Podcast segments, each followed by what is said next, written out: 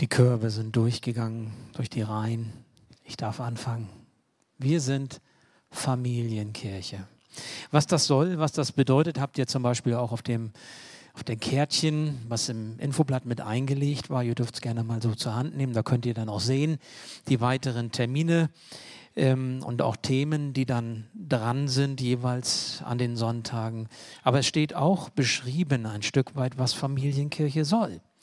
Familienkirche, und das ist das ganz Wichtige, soll eine Kirche sein, in der Menschen Jesus begegnen, von Gott berührt und verändert werden. Wir glauben, dass das passiert.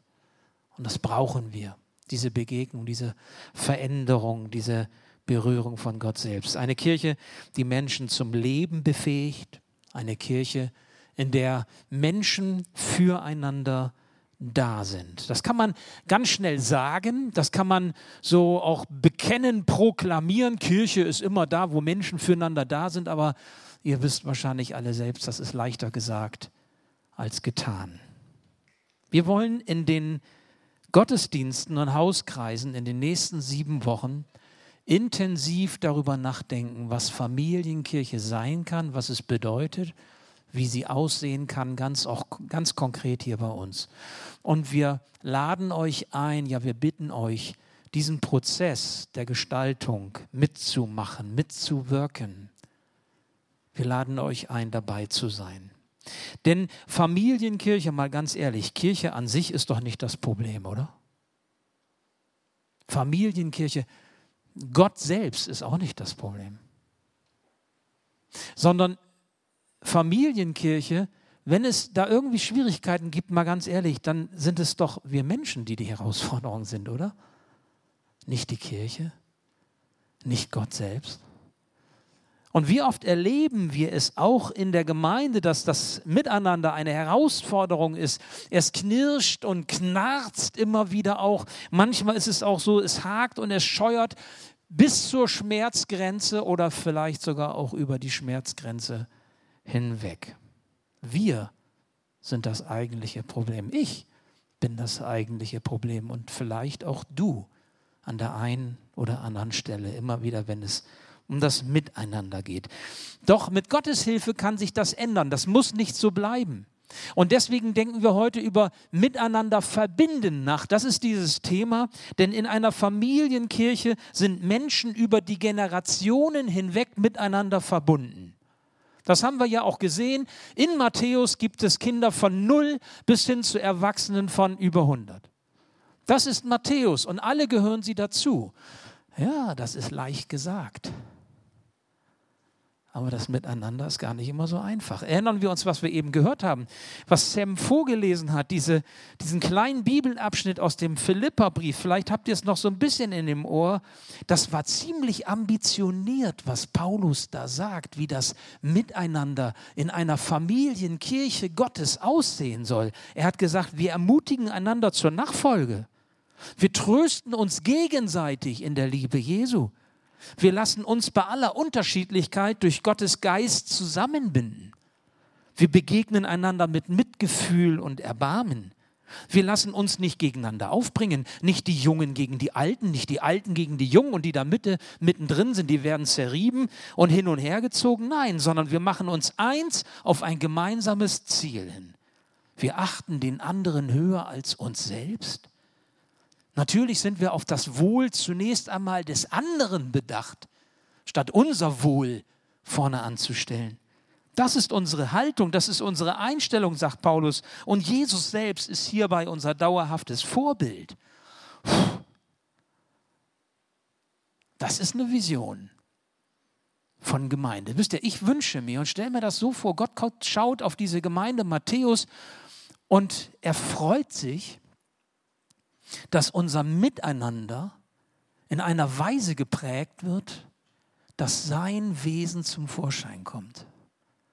Wie Gott ist, wie er mit uns umgeht. Gnädig, voller Erbarmen, mit Geduld, mit Respekt, mit Achtung, mit ganz viel Liebe.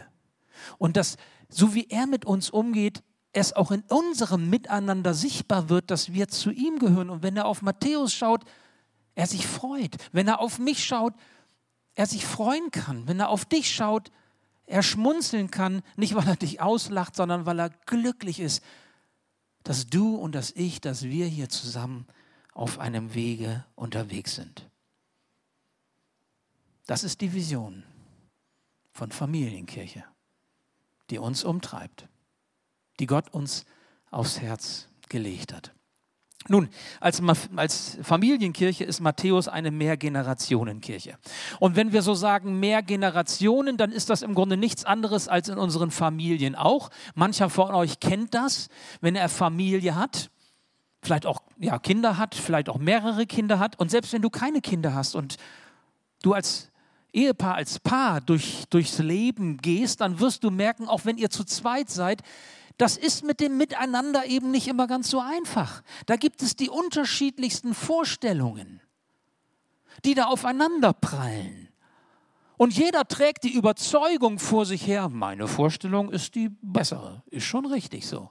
Und deine Vorstellung ist vielleicht auch gut, aber meine steht da drüber. Und wir sind überzeugt, wir meinen auch, wir seien im Recht. Und das ist in der Familie schon so. Und wie viel mehr ist das dann in der Familienkirche so, wo eben auch diese Generationen zusammenkommen. Wisst ihr, was es da unbedingt braucht? Im Kleinen in der Familie wie auch im Großen in der Familienkirche? So wie wir gehört haben bei 400, 500 Leuten, die hier zusammenkommen sonntags. Und auch sonst während der Woche immer wieder. Was es da braucht? Gegenseitigen Respekt und eine gegenseitige Achtung. Achtung heißt so viel wie rotes Schild. Also wenn mein Enkelsohn bei uns zu Hause ist, der hat so ein, so ein Schild, ich glaube, da steht auf der grünen Seite Polizei und auf der roten Seite steht Halt. Und wenn er kommt und er macht rot, Halt, dann heißt es Stopp, Acht geben, Vorsicht. Und manchmal ist es gut, wenn wir miteinander umgehen, dass wir auch so ein rotes Schild innerlich haben und sagen, wir achten einander. Achtung! Bevor ich jetzt irgendwas sage, bevor ich irgendwas mache und wieder meins vorkehre und mit geschwollener Brust hier so durchstolziere, erstmal zu gucken, was dient dem anderen. Wie kann ich das, was Gott über Familienkirche gesagt hat als Vision, wie kann ich das leben und zur Wirklichkeit werden lassen? Das macht Familienkirche aus. Ohne diesen Respekt, ohne diese gegenseitige Achtung wird es nicht gehen. Es gibt einen Bibeltext, der uns äh, begleitet in dieser ganzen Kampagne der Familienkirche. Den möchte ich euch nicht vorenthalten, weil er eben auch diesen Begriff Gottes Familie betont. Das ist Epheser 2, 19 bis 22. Wir sehen ihn hier. Paulus sagt, ihr seid jetzt also nicht länger Fremde ohne Bürgerrecht, sondern seid zusammen mit allen anderen, die zu seinem heiligen Volk gehören, Bürger des Himmels. Und jetzt beschreibt er das mit Bildern. Ihr gehört zu Gottes Haus. Ihr gehört zu Gottes Familie. Das Fundament des Hauses, in das ihr eingefügt seid, sind die Apostel und Propheten. Und der Eckstein dieses Gebäudes ist Jesus Christus selbst. Er hält den ganzen Bau zusammen. Durch ihn wächst er und wird ein heiliger, dem Herrn geweihter Tempel.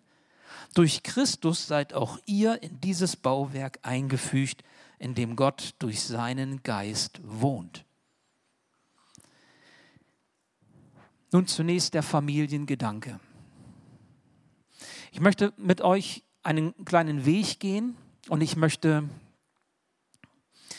das anhand von drei Lebensphasen euch mal so deutlich machen.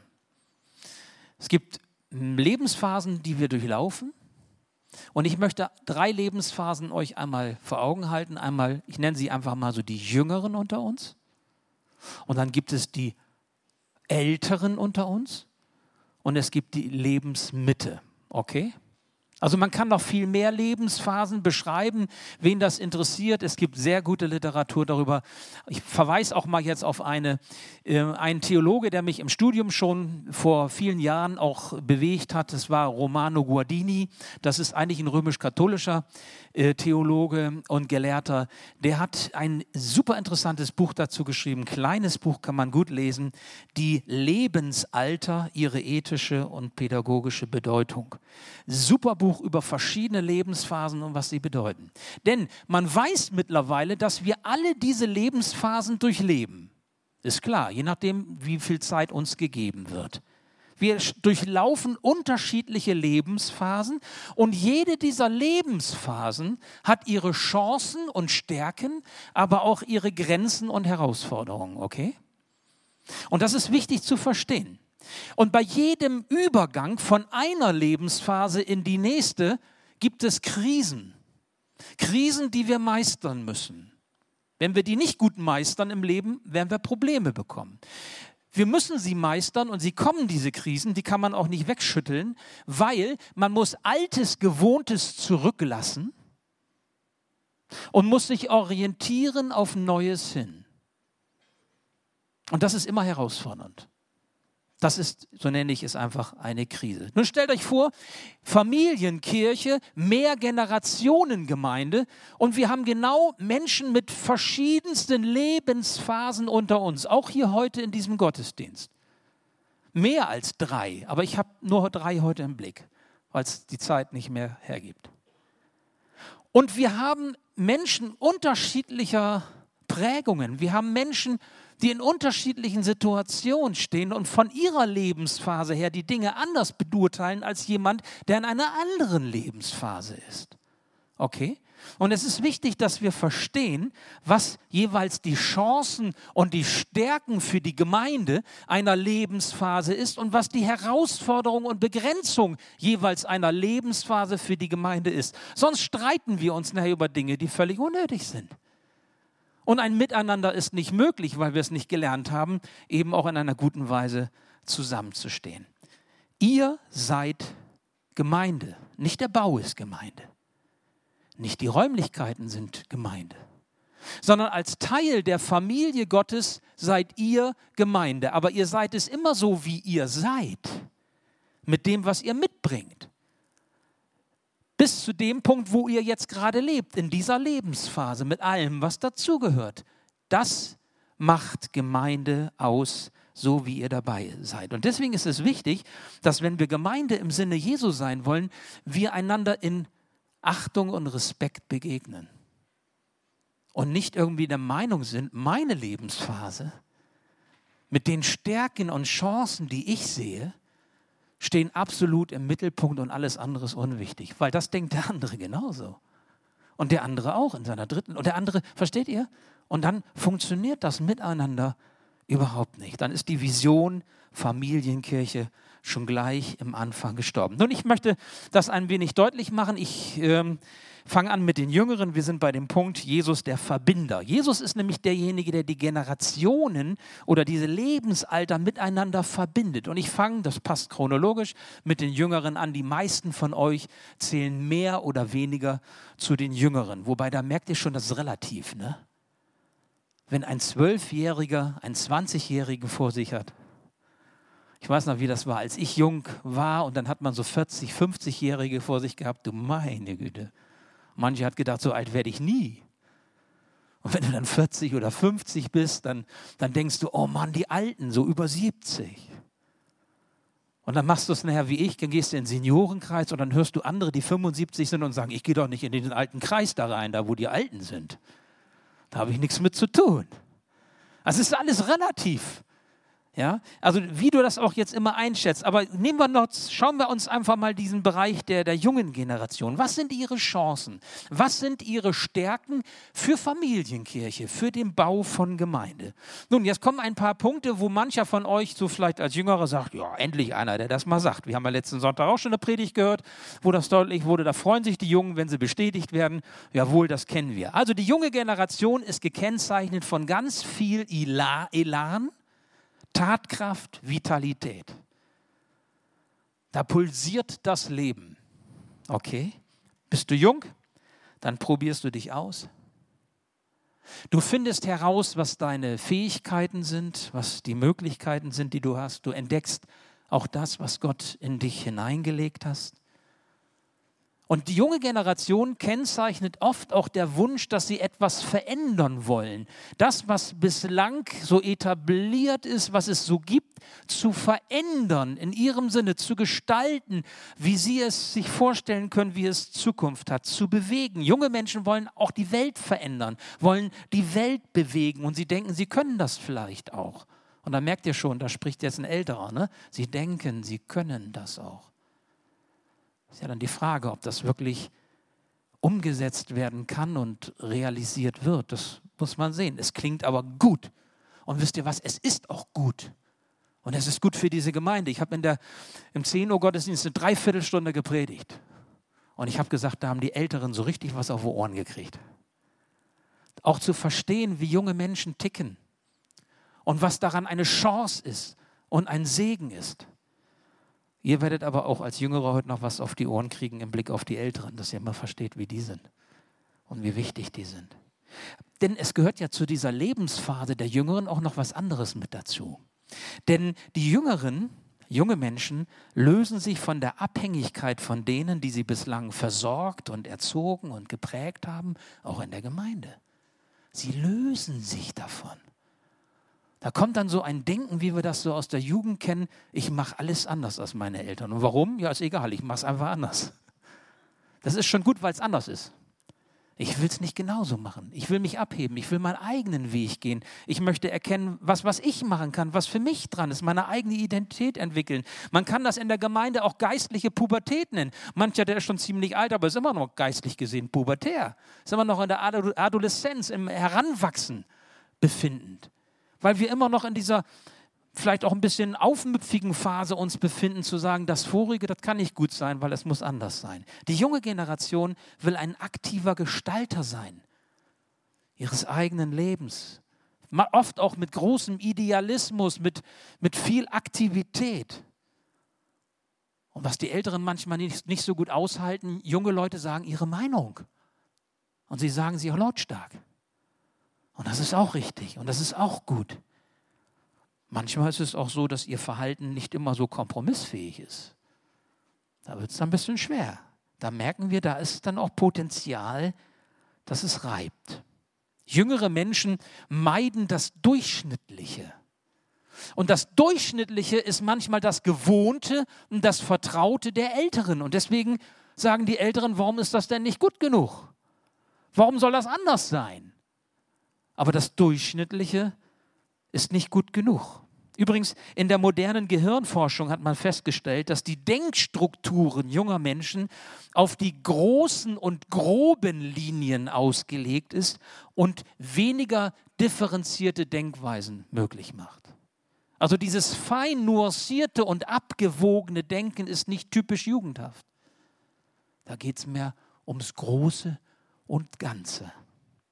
Wisst ihr, es ist eine Erfahrung, neue praktische Impulse zur Belebung der Kirche gehen selten von Menschen über 45 Jahren aus. Und es gibt eigentlich fast überhaupt keine Gemeindegründer, die 50 oder älter sind. Es sei denn, sie haben schon immer Gemeinde gegründet. Und das ist ihr, ihr Job, ihre Arbeit. Ansonsten wird man das nicht finden.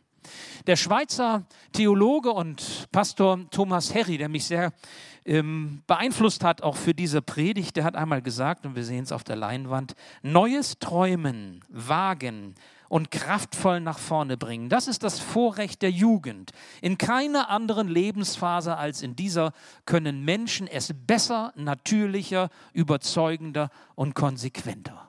Das finde ich gut. Das mal so ein richtiges, ich sage mal, Lob auf die Chancen der jungen Generation. Keiner kann das besser, was die Jugend kann, nämlich im Blick auf diese Dinge. Matthäus als Familienkirche bedeutet, wir nutzen die Chance der jungen Generation. Manche Ältere müssen schlucken, weil sie sagen, muss das denn jetzt so sein? Ja, kann man ja überlegen, da müssen wir schauen. Aber wir nutzen die Chancen der jungen Generation für die Entwicklung der Gemeinde, weil wir wissen, wir brauchen die Originalität, wir brauchen die Wirkungskraft und wir brauchen die Zukunftsgewandtheit dieser Generation. Ich komme zur Lebensmitte. Lebensmitte, ich weiß nicht, was du sagen würdest, wo du zu, zuzählst, was ist die Lebensmitte. Ich nenne kein, kein Alter jetzt. Ich weiß nur, dass man mit 55 mit seinem Enkelkind schon eine Rentnerkarte kriegen kann, wenn man ins Zoo geht. Damit muss ich erstmal fertig werden. das kannst du dir selber überlegen, an welchen Kriterien du das festmachst, okay? Zu welcher, also wie du das äh, einengst, also, also benennst, genau. Aber die Lebensmitte, also die, die nicht mehr so ganz jugendlich sich zählen. Irgendwann kommt das ja. Musst du, mach die Augen auf, das ist so.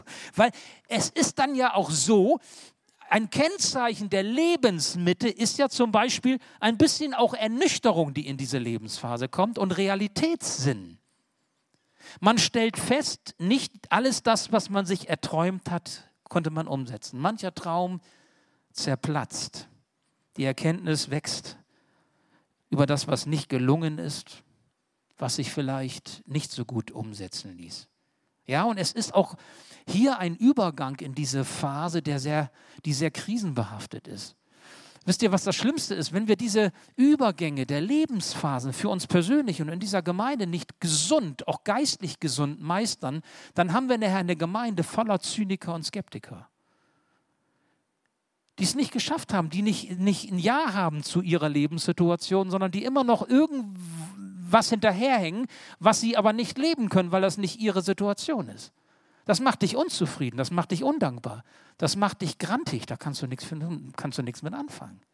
Das ist ganz übel. Die Chance dieser Lebensphase in der Lebensmitte ist besser verstehen zu können, was Gottes Gnade ist und was Gottes Gnade bewirkt. Je älter wir werden und wenn so diese Sturm- und Drangzeit abgelegt ist und wir feststellen, auch unsere Ziele, unsere Kraft, das ist alles relativ, dann merken wir, wir werden auch abhängiger von Gott. Abhängiger von ihm und wissen mehr und mehr, ohne ihn können wir das nicht, können wir nichts tun.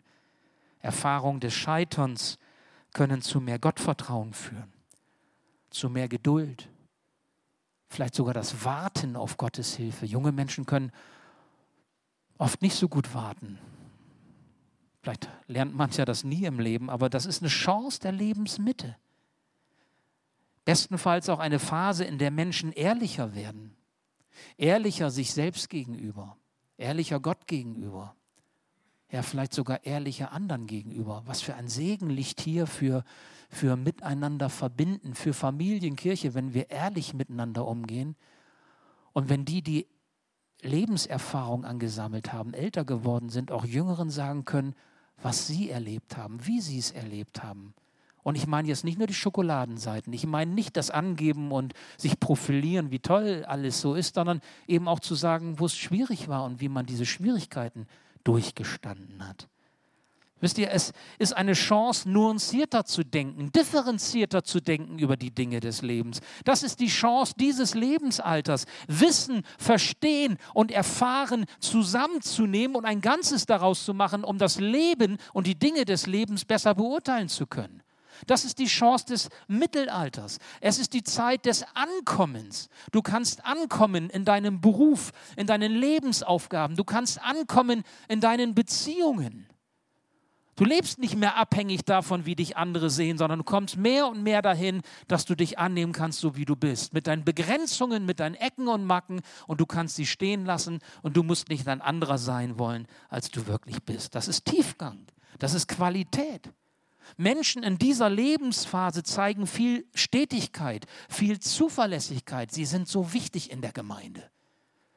Menschen in dieser Lebensphase. Gehörst du in diese Lebensphase hinein? Ist das deine Situation? So bist du als Familienmitglied in der Familienkirche so eine Art Bindeglied. Bindeglied zwischen den Jüngeren hin zu den Älteren. Und ich habe eine Bitte. Schlag dich nicht auf die eine oder andere Seite. Jetzt tu nicht so, als wärst du als derjenige, der die, diese Mittelschicht äh, quasi aus dieser Mittelschicht kommt, dass du sagst, ich muss jetzt jung oder ich muss jetzt alt sein, schwarz oder weiß, rechts oder links, sondern erkenne deine Aufgabe, dass du das Bindeglied bist zwischen den Jüngeren hin zu den Älteren. Weil das wichtig ist, um miteinander zu leben, miteinander zu verbinden in der Gemeinde. Du hilfst mit. Bindeglied zu sein, um ein Ganzes entstehen zu lassen, weil du die Nuancen, weil du die Differenzierungen, weil du auch den Realitätssinn hast. Und das ist wichtig, ohne nun schon gar nicht mehr zu können, weil du vielleicht viel älter bist. Jetzt kommen wir zu den Älteren. Wobei, wie gesagt, auch da gebe ich keine Altersvorgabe. Was ist älter?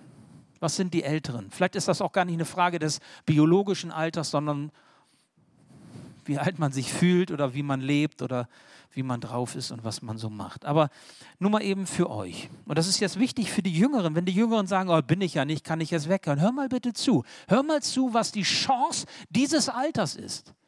Und lerne du von deiner Lebensphase wegzuschauen auf diese Lebensphase und tu du Gutes für diese Menschen. Binde sie ein. Geh auf sie zu. Lass zu, dass sie wichtig sind für dich, für deine Entwicklung. Ich möchte euch sagen, was diese Altersgruppe betrifft. Das ist zunächst einmal eine Phase, die ziemlich krisenreich ist. Und zwar deshalb, weil es ja hier um Loslösung geht in vielerlei Hinsicht. Wenn man älter wird, muss man loslassen. Alles hat ein Ende. Und alte, ältere Menschen ist das viel bewusster als jüngeren. Ältere Menschen zählen die Jahre. Das tust du nicht, aber wenn du älter wirst, fängst du an.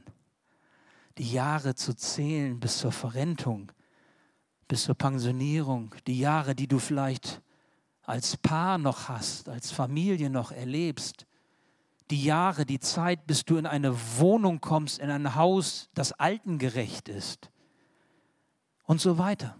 Du zählst, teilweise schon rückwärts.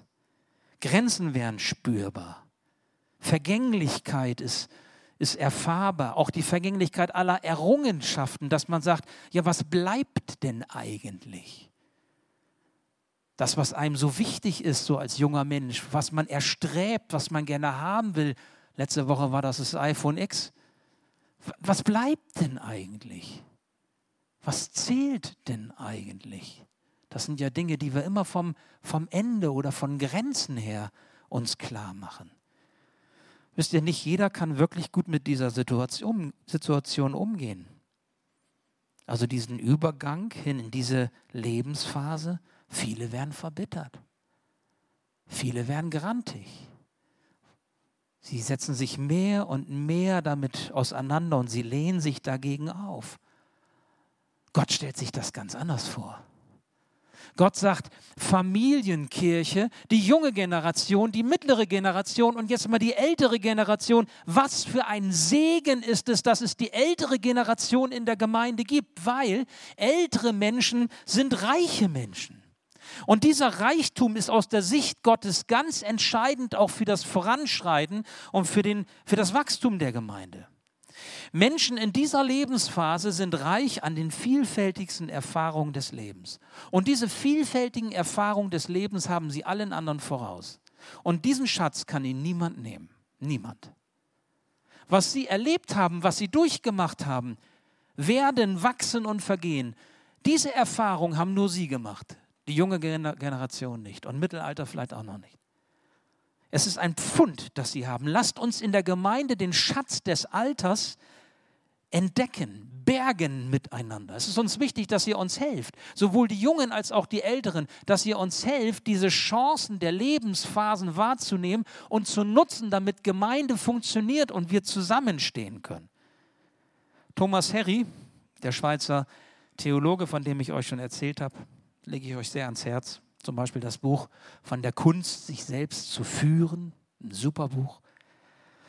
Schreibt, wer auch in seinen späteren Jahren am Leben teilnehmender, lernender und wacher Mensch bleibt, in dem ist die Weisheit herangereift.